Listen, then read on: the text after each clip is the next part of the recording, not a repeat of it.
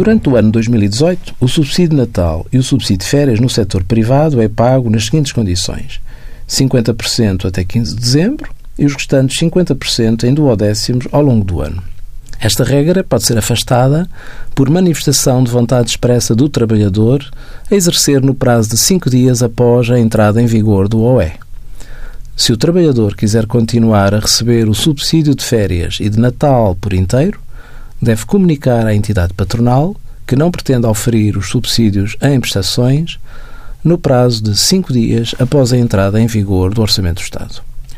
Os pagamentos dos subsídios de Natal e de férias em duodécimos são objeto de retenção na fonte autónoma, não podendo, para cálculo do imposto a reter, ser adicionados às remunerações dos meses em que são pagos ou colocados à disposição, de acordo com o previsto na lei.